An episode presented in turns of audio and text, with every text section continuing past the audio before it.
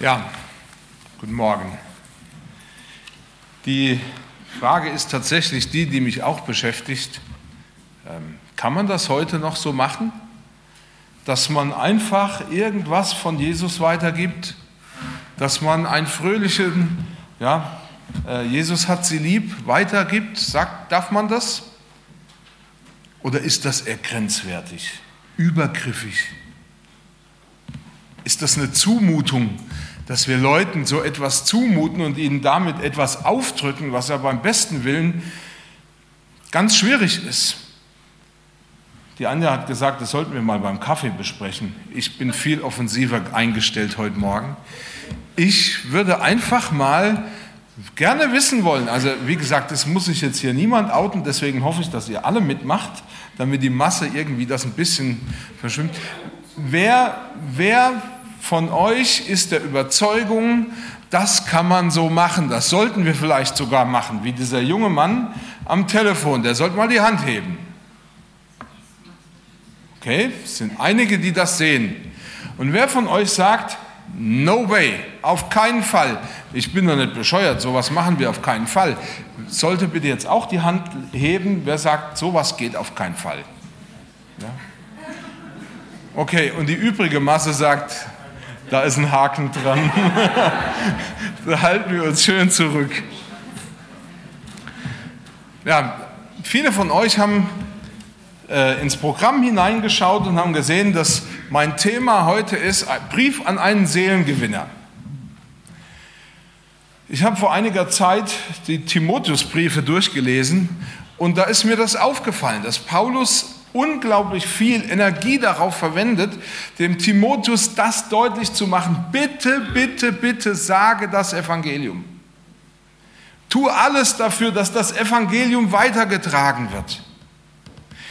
Ich werde heute über einen Vers aus dem zweiten Timotheus predigen und man kann gewissermaßen sagen, dass das das Vermächtnis von Paulus war. Es war sein letzter Brief, den er geschrieben hat. Am Ende dieses Briefes kommt ganz klar heraus, dass er von sich selber sagt, ich weiß, meine Zeit hier ist gekommen, ich habe nicht mehr lang zu leben. Und irgendwie klingt es wie Erleichterung, dass er sagen kann, ich habe den guten Kampf gekämpft und ich habe Glauben gehalten. Aber da ist eben noch dieser Timotheus. Ein Mann, den ich euch versuche heute im Laufe der Predigt ein bisschen näher zu bringen. Einer, der ja nicht der mutigsten einer war. Und ihm hat er versucht, es immer wieder deutlich zu machen. Timotheus, du hast den Auftrag, Menschen für Seelen zu, äh, äh, du hast den Auftrag, Menschen für Jesus zu gewinnen. Du bist ein Seelengewinner. Es ist deine Aufgabe, Menschen das Evangelium zu sagen. Wenn diesen, diesen gerade der auch den zweiten Timotheusbrief liest, dann kriegt man wirklich den Eindruck, dass Paulus alles unternimmt, dass Timotheus das versteht. Und letzten Endes macht er damit aber auch deutlich, der gleiche Auftrag der gilt nicht nur für Timotheus, sondern der gilt auch für die, die diesen Brief irgendwann in die Finger kriegen und die ihn lesen sollen und hören sollen und anfangen sollen, sich von diesem Brief oder von der Botschaft dieses Briefes bewegen zu lassen. Wir haben ja eine Vision gefasst, haben die auch abgedruckt. Ich habe heute extra die Karte mal nicht mitgebracht, weil ich gedacht habe, die kennt ihr schon. Ähm, andere Leute, die vielleicht Gäste sind, wir haben eine Vision, eine Karte, eine blaue Karte mit einer Pusteblume drauf. Da ist unsere Vision abgedruckt. Und wenn Sie das interessiert, äh, die sind hinten in den Schriftenständern, können Sie mitnehmen. Und auf dieser Visionskarte haben wir geschrieben, leidenschaftlich bewegt von Jesus. Und natürlich verstehen die einen oder verstehen wir alle, dass, dass wir natürlich auch im Inneren tief von Jesus bewegt werden müssen. Dass Jesus uns im Inneren auch erreicht und, und anrührt. Aber wäre das alles, wäre es nur zu kurz. Denn dass wir bewegt werden von Jesus zu Menschen hin, das sollte auch nicht vergessen werden. Es geht darum, dass wir uns zu Menschen bewegen lassen von Jesus, die das Evangelium von ihm brauchen. Mir wird es in der letzten Zeit wieder klarer und bewusster, diese Nachricht von Jesus Christus, dass er für unsere Sünde gestorben ist, dass er auferstanden ist, dass diese Botschaft in diese Welt hinein muss. Und wisst ihr, warum diese Botschaft in die Welt hinein muss? Weil diese Botschaft Kraft hat. Sie hat die Kraft, Leben für immer zu verändern. Sie hat die Kraft, Leben zu schaffen. Und irgendwo hoffe ich, dass wir das verstehen, dass das eben nicht nur eine Geißel ist, das Kleingedruckte im Vertrag, das, was wir sowieso nicht leiden können, aber man irgendeine Kröte muss man ja schlucken, sondern dass wir bewusst sehen, das ist ein Vorrecht. Das Wort hat Kraft. Timotheus muss das erfahren. Das Wort hat Kraft. Du bist ein potenzieller Seelengewinner, Timotheus. Du hast alles, was man braucht, um Seelen zu gewinnen. Und ich möchte, dass du dir dessen bewusst wirst. Das sagt Paulus in diesem Brief. Und das möchte ich euch heute auch nochmal in Erinnerung rufen. Und ich möchte zwei Gedanken dazu weitergeben. Das erste, Timotheus hat dich begabt. Ich lese den Text und ich glaube, der ist so kurz, dass ihr den bald alle auswendig könnt, hoffe ich wenigstens. Predige das Wort, steh dazu, es sei zur Zeit oder zur Unzeit, weise zurecht, drohe, ermahne mit aller Geduld und Lehre. Paulus fordert Timotheus auf, immer das Evangelium zu sagen. Etwas, was mir ja völlig unbequem ist, er soll es auch dann sagen, wenn es unpassend erscheint oder die Umstände ungünstig sind. Das zeigt vor allen persönlichen Befindlichkeiten, hat das Wort Gottes, die Botschaft von Jesus Christus Vorrang. Und wir wissen, dass es Menschen gibt, die genauso handeln, die einfach ohne Furcht, ohne sich lange Gedanken darüber zu machen, Menschen sagen, dass Jesus sie lieb hat, dass sie Jesus brauchen, dass das die Botschaft ist, die sie rettet.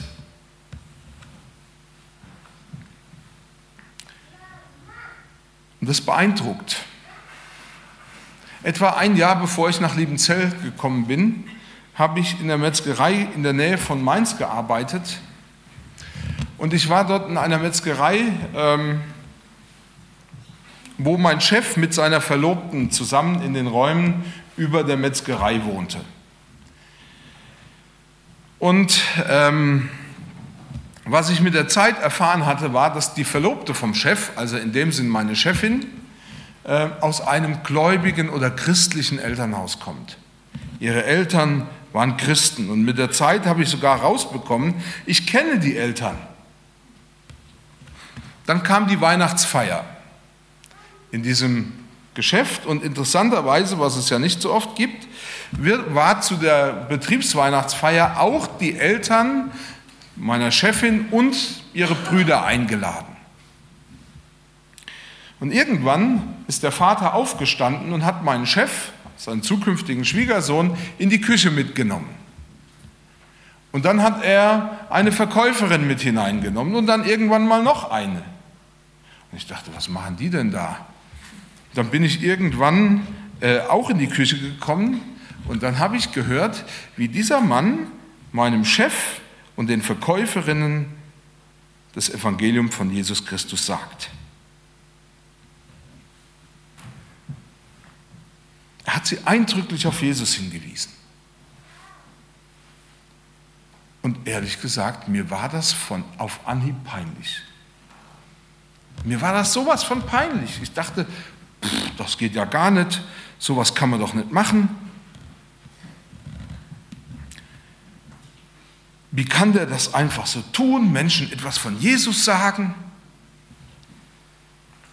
Und ehrlich gesagt, seit dieser Zeit war mir dieser Mann suspekt, der war mir unangenehm. Ich wollte mit diesem Mann nicht mehr viel zu tun haben. Weil ich gedacht habe, so kann man das doch gar nicht machen. Das Evangelium muss doch so gesagt werden, dass es Menschen auch schlucken können. Oder dass die Situation passend ist. Überfordere bloß niemand damit, dass du ihm das Evangelium einfach so ungefiltert an den Kopf wirfst.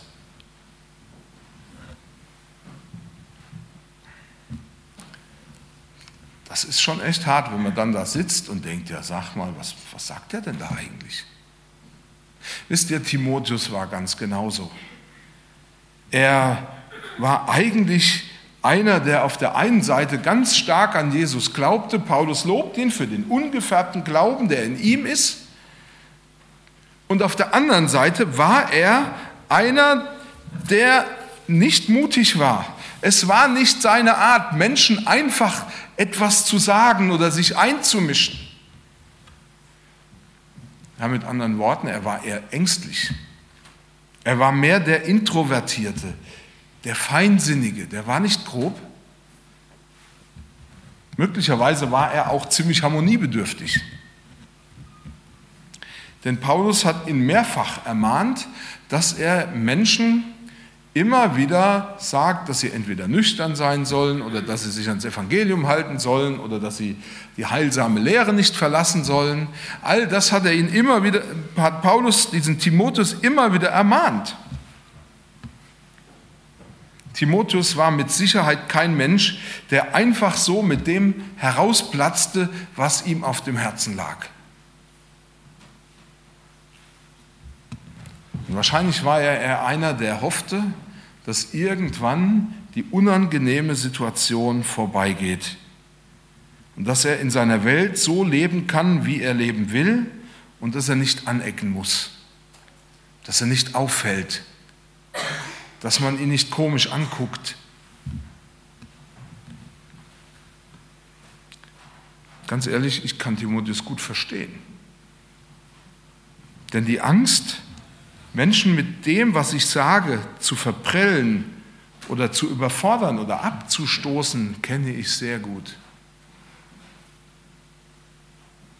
Und auch ich bin nicht wirklich aus auf Situationen, in denen es darum geht zu erleben, dass die Leute mich nicht verstehen oder für komisch halten. Ich hasse das regelrecht, dieses Gefühl, dass Leute mir vermitteln, wenn sie den Eindruck mir geben, ich, sie verstehen nicht, was ich will. Und um solche Situationen zu umgehen, schweige ich ja auch lieber und entziehe mich dann lieber einfach dieser Situation. Geh weg, such mir was anderes, Belangloses. Timotheus war nicht ängstlicher, als ich es bin. Aber sein Auftrag steht. Und das hat mich sehr bewegt, dass Paulus ihm ganz klar und deutlich sagt, du kannst dich diesem Auftrag nicht entziehen. Das ist dein Auftrag. Es geht darum, dass Menschen die Botschaft von Jesus Christus erfahren, weil sie sonst verloren gehen. Und es geht darum, dass Gott dir seinen Heiligen Geist gegeben hat, der dir die Fähigkeit dazu verleiht, das zu tun. Schon am Anfang dieses zweiten Timotheusbriefs stößt Paulus Timotheus gewissermaßen mit der Nase nochmal auf diese eine Tatsache und er sagt, du hast Gottes Geist gekriegt. Da sagt er, aus diesem Grund erinnere ich dich daran, dass du erwächst die Gabe, die in dir ist durch die Auflegung meiner Hände. Denn Gott hat uns nicht gegeben den Geist der Furcht, sondern der Kraft und der Liebe und der Besonnenheit. Gerade der Zusammenhang, dass Paulus auf der einen Seite die Evangeliumsverkündigung ähm, so in den Mittelpunkt stellt und auf der anderen Seite ihn hier damit äh, konfrontiert, dass Gott ihm die Gabe seines Geistes gegeben hat, dass er ähm, dass er durch diesen Geist die Kraft hat, das Wort auch zu sagen, macht deutlich, dass hier ein innerer Zusammenhang besteht, dass man das nicht einfach abtun kann. Paulus sagt, erinnere dich, Timotheus, Gott hat dir seinen Geist gegeben. Und dieser Geist hat keine Furcht. Vor einiger Zeit habe ich eine Predigt angeschaut von äh, Dr. Henry Cloud. Kennt ihr den? Henry Cloud hat berichtet, dass er äh, früher sich nie vorstellen hätte können, vor Leuten zu predigen, weil er Angst hatte, vor Leuten zu predigen. Er hat äh, früher sehr auch mit psychischen Problemen zu tun gehabt. Und er sagte, ich mache das auf keinen Fall. Bis dann Gott ihm einen Menschen geschickt hat, der gesagt hat, du, Gott hat mich beauftragt, dir zu sagen, du sollst Prediger werden. Und wer den Henry Cloud schon mal auf einer Kanzel erlebt hat, der hat gemerkt, es gibt kaum jemanden, der so frei reden kann wie der. Aber er selber sagt, das bin nicht ich, das ist, mein, das ist nicht meine Anlage, sondern es ist Gottes Kraft, die in mir wirkt, dass ich das tun kann. Und das hat mir persönlich Mut gemacht, selber auch zu sagen, ja, wenn Gott mir diesen Geist gibt und ich glaube, dass es so ist, weil es sein Wort so sagt, dann habe ich auch die Kraft, seine Botschaft weiterzusagen. Wichtig ist, du musst dich diesem Geist aussetzen, der Kraft des Heiligen Geistes Raum in dir geben. Unser Zeugnis, die Verkündigung des Evangeliums von Jesus Christus, und das möchte ich auch deutlich sagen, geschieht eben nicht nach ausgeklügelten Marketingstrategien, sondern in der Kraft des Heiligen Geistes. Genau wie Timotheus schaue ich oft auf meine Schwäche. Ich denke, ach, das weiß nicht, verstehen die das? Ich bin rhetorisch nicht so gut. Eigentlich liebe ich die Harmonie und mag es, wenn es glatt läuft. Bin zufrieden, wenn mich niemand fragt wenn ich nicht in die Verlegenheit komme, etwas über meinen Glauben sagen zu müssen. Und irgendwo verliere ich mich in den Gedanken, wo es nur noch um mich geht. Mich, mir, meiner, mich. Ja, immer um dieselbe Sache. Aber Paulus sagt diesem Timotheus, du kannst dich nicht drücken. Behindere nicht den Heiligen Geist, den Gott dir durch das Auflegen meiner Hände gegeben hat. Dieser Geist kann alles tun und wird alles tun, wozu du selbst nicht imstande bist. Er wird aus dir einen Seelengewinner machen, wenn du ihm Raum gibst und dich den Situationen auch aussetzt, indem du Menschen von Jesus etwas sagen kannst. Indem du Menschen begegnest, die das Evangelium brauchen Timotheus, für genau diese Arbeit, die du eigentlich vermeiden willst, hat Gott dich mit seinem Geist begabt. Ich weiß, dass das eine Spannung ist und ich hoffe, es kocht in euch, dass es brodelt, dass ihr nicht einfach rausgeht und sagt, na ja, das kann man mal wieder so abbügeln, und dass es euch bewegt. Ich möchte ein zweites sagen, was Paulus Timotheus auf diesem Weg mitgegeben hat. Du hast einen Auftrag. Predige das Wort. Predige das Wort. Steh dazu, es sei zur Zeit oder zur Unzeit. Weise zurecht, drohe, ermahne mit aller Geduld und Lehre. In unserem Text verwendet Paulus ein Wort, das Luther mit Predigen übersetzt hat. Aber wenn wir uns dieses Wort genauer anschauen, dann steht da eigentlich, sage das Wort oder rufe es aus, proklamiere es, wie ein Herold das tut. Nun bin ich mir relativ bewusst, außer die, die so Mantel- und Degenfilme, also äh, die vier Musketiere oder sowas kennen, das sind Leute, die kennen in der Regel den Beruf des Herolds nicht mehr. Ich komme ja jetzt wirklich vom Dorf, also hinterstes Provinz. Ja. Bei uns gab es zu meinen jungen Jahren noch so etwas wie einen Polizeidiener oder einen Dorfbüttel. Kennt ihr das? Gab es das in Sindelfingen auch, echt? dann muss ich ja gar nicht so viel erklären, aber ich erinnere mich noch an diesen alten Mann, wie der mit einer großen Ledertasche durchs Dorf ging und eine große Schelle in der Hand hat. Und immer wieder hat er gebimmelt und gebimmelt. Und dann blieb er von Zeit zu Zeit, er hatte da immer so seine Plätze stehen und verlas die öffentlichen Bekanntmachungen. Und zu seinen Pflichten gehörte das auch, dass er bekannt gab, wenn zum Beispiel Wasser und Strom abgestellt werden sollte. Und weil die Leute wussten, dass er auch Wasser und Strom, sag ich mal, äh, ankündigt, wann es abgestellt wird, und das äußerst unangenehm ist, wenn man das nicht mitkriegt, dass er durchs Dorf läuft und sagt, wann der Strom abgestellt wird und man in der, der Dusche steht mit viel Schaum im Haar äh, und dann plötzlich trocken wieder rauskommt, weil eben kein Wasser kommt, dann haben die Leute irgendwann gemerkt, wenn der bimmelt, dann müssen wir das Fenster aufmachen und genau zuhören, was er sagt. Meine Mutter und meine Oma, die haben in der Zeit, wenn er das gesagt hat, schon immer alles dafür gemacht, dass sie Töpfe und Wannen bereitgestellt haben und Wasser gesammelt haben, äh, Eimer auf die Toilette gestellt und alles, damit wirklich dann keine Engpässe entstanden sind.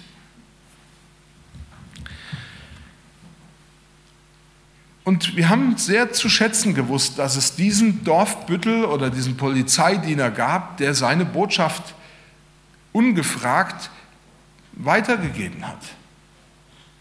In der Antike waren Herolde eigentlich noch viel wichtiger. Denn sie waren ja das einzige Kommunikationsmittel, das ein König, ein Herrscher oder eine Regierung hatte, um die Untertanen zu erreichen. Interessant ist, dass die Herolde eigentlich eine sehr hohe Stellung, ein großes Vertrauen von ihrer Herrschaft, ihrem König genossen. Aber wenn man nach ihren Qualifikationen fragt, was hat denn jemanden qualifiziert dafür, dass er ein Herold sein konnte, dann merkt man, das war relativ dünn. Es gab eigentlich nur einen Stimmtest. Ja, also so wie bei DSDS oder The Voice of Germany, die mussten drei, drei Zeilen vorsingen oder vorlesen. Und dann hat der Herrscher entschieden, okay, deine Stimme kratzt nicht, sie ist nicht schief, also von daher könntest du diese Aufgabe machen. Und es gab noch ein zweites Kriterium, er musste möglichst laut und deutlich sprechen können, sodass auch der Letzte im hintersten Winkel vernommen, vernommen hat, was zu sagen war. Wenn Paulus diesen Begriff benutzt, dann will er aber deutlich machen und will er, oder benutzt er ihn deshalb, weil er deutlich machen will, es geht weniger um die Person selbst, dessen, der jetzt da verkündigt, als um die Botschaft, die er verkündigen soll. Der Herold steht nicht im Vordergrund, sondern die Botschaft. Denn die eigentliche Botschaft ist Gott, ist Jesus Christus, der ins Fleisch gekommen ist, der für uns ans Kreuz gegangen ist, der für uns gestorben ist und der unsere Schuld getragen hat und der auferstanden ist und lebt. Ein Theologe namens Friedrich macht deutlich, warum das so ist. Er schreibt, das liegt vor allem daran, dass die Bibel nicht von menschlichen Verkündigern erzählen will, sondern von der Botschaft. Darum geht es, um die Botschaft.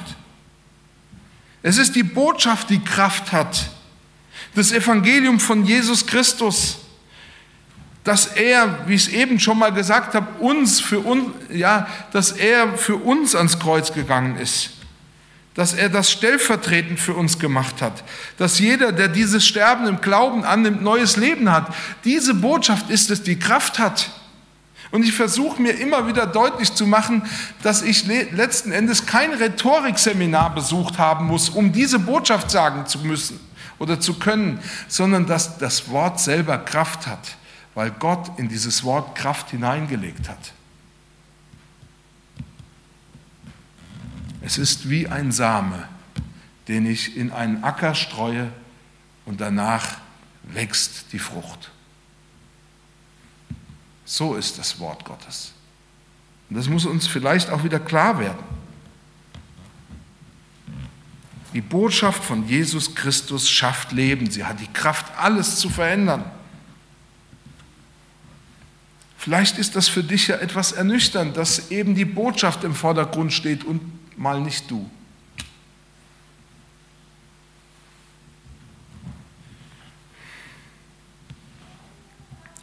Und es ist vielleicht gar nicht so wichtig, wie du dich in dem Moment, wo du etwas von Jesus weitersagst, fühlst, wie dein innerer Puls geht oder wie deine Befindlichkeiten sind.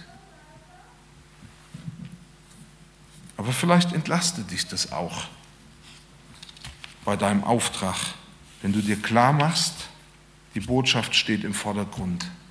Die Botschaft. Immer wieder versucht Paulus Timotheus das deutlich zu machen. Er sagt ihm, dass das Wort nützlich zur Lehre ist. Und er stellt heraus, dass dieses Wort so wichtig ist, dass man dafür auch Leiden in Kauf nehmen kann. Es bewegt mich, auch wenn wir jetzt gestern deinen Vortrag gehört haben, dass Menschen unter Druck, wenn die Regierung Stress macht wegen dem Glauben an Jesus, dass die Leute überhaupt nicht darüber nachdenken, was das für sie bedeutet, sondern dass sie das Wort weitergeben. Und wir, die wir alle Freiheit haben, haben einen inneren Kodex, der uns verbietet, mit Menschen über das Wichtigste zu reden, was es gibt. Irgendwie wird mir das immer suspekter.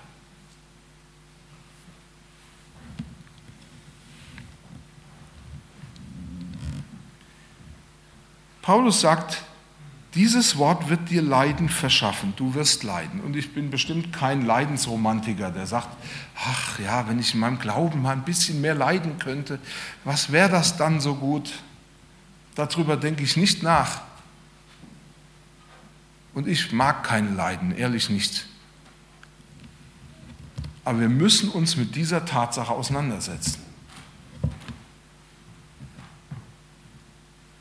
Paulus sagt, das Wort der Wahrheit, das Evangelium ist äh, von Jesus Christus ist jedes Opfer wert. Deshalb proklamiere das Wort, predige das Wort, es sei zur Zeit oder zur Unzeit, rufe es aus, wohin du kommst und mit wem du zusammentriffst, gib diese Botschaft weiter. Denn durch den Geist Gottes verändert diese Botschaft alles. Sie hat heute noch die gleiche Kraft, sie spendet Leben und ich wollte dich eigentlich nur fragen, willst du nicht sehen? Bist du nicht neugierig darauf, Gott bzw. den Heiligen Geist bei seinem Werk zu erleben, das mitzubekommen, wie er neues Leben schafft? Haben wir als Gemeinde vergessen, wie bewegend es ist, wenn Menschen Jesus Christus erkennen und im Glauben zu ihm Ja sagen? Timotheus war ein ängstlicher Mensch und vielleicht war ja Paulus ziemlich unsensibel mit ihm. Aber Paulus wusste, ich habe wenig Zeit, mein Ende steht bevor. Und hier habe ich einen Seelengewinner, der seinen Auftrag nur sehr zaghaft ausführt. Dieser Mann muss erfahren, worauf es ankommt. Er muss erfahren, dass er alles besitzt und alles hat, was nötig ist, um diese Botschaft zu vermitteln. Zum Schluss möchte ich euch ein Video zeigen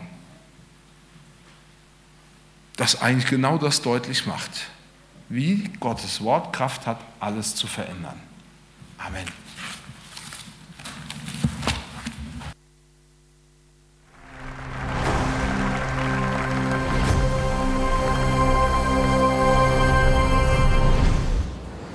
On the day you were transferred to Angola prison, what went through your mind? Um, I was honestly scared to death.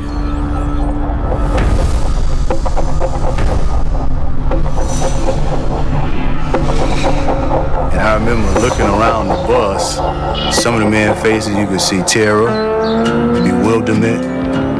Some of the men faces it was just a blank stare.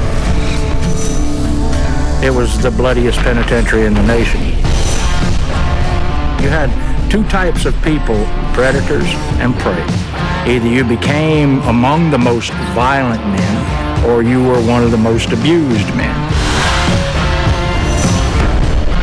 There's killings almost every other day. They were saying that you make sure you find you a shank and keep it on you and watch the company you keep.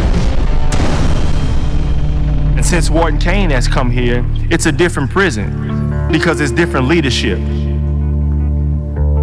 Angola is a maximum security prison with 6,300 prisoners seated on the Mississippi River with 18,000 acres, which is about the same size as Manhattan Island.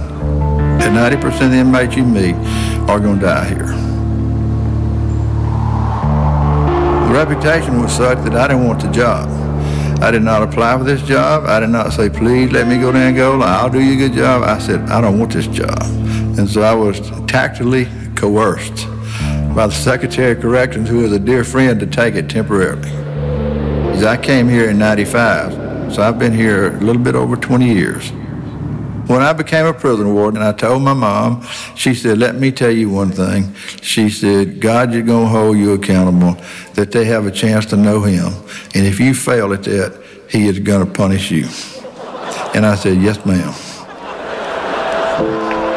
Immediately when I came here, it was a horrible place and it was running me crazy. There was blood everywhere. They would fight with a lock in the sock.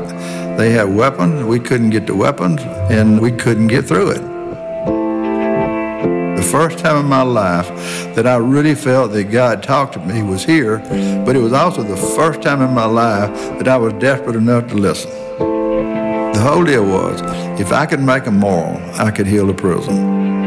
We found a morality in religion because in our culture, you find morality quicker in religion than anywhere else, and I'm desperate for morality real quick.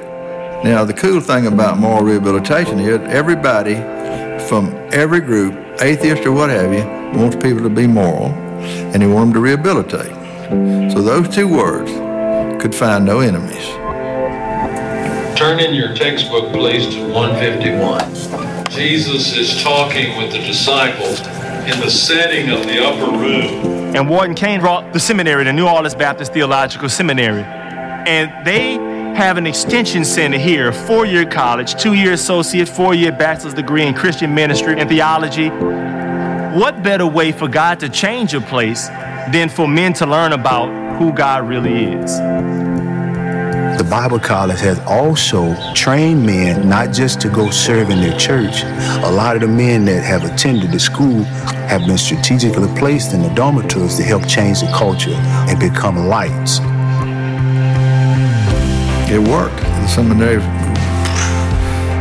if you're truly rehabilitated and you change your life, you also learn it's better to give than to receive. Criminals are takers. They just take, take, take.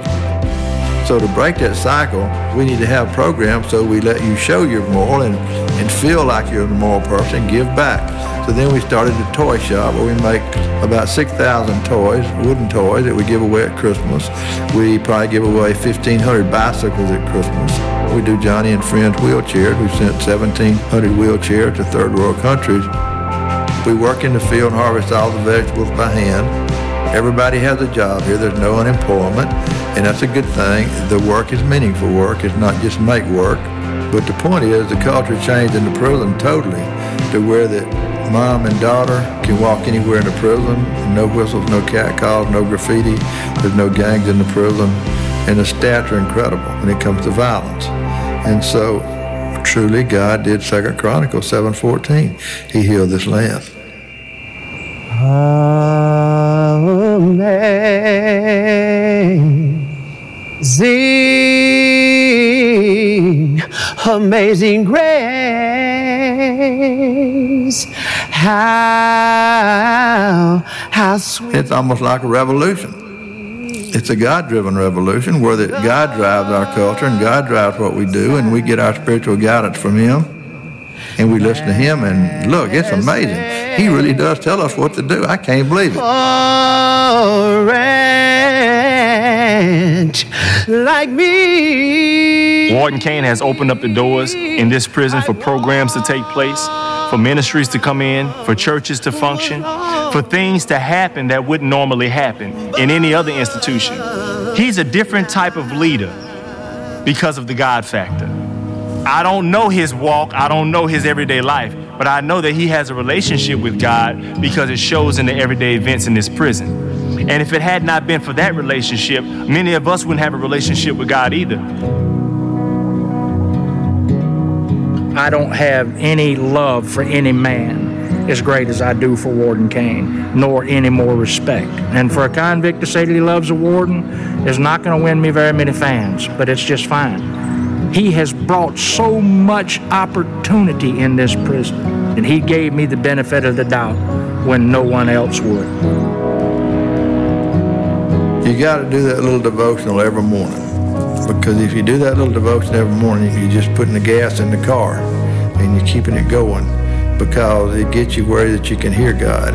It's not that he just all of a sudden says, do this or do that so much. He makes you think it. And then you realize, I couldn't have thought of that because it'll be such an awesome thought. And that thought you're having because you're close to him and you're praying, and you're praying for guidance and leadership, that you're going to think of it. The legacy that I leave here is not bricks and mortar. The legacy we leave here is what's in the hearts of these men.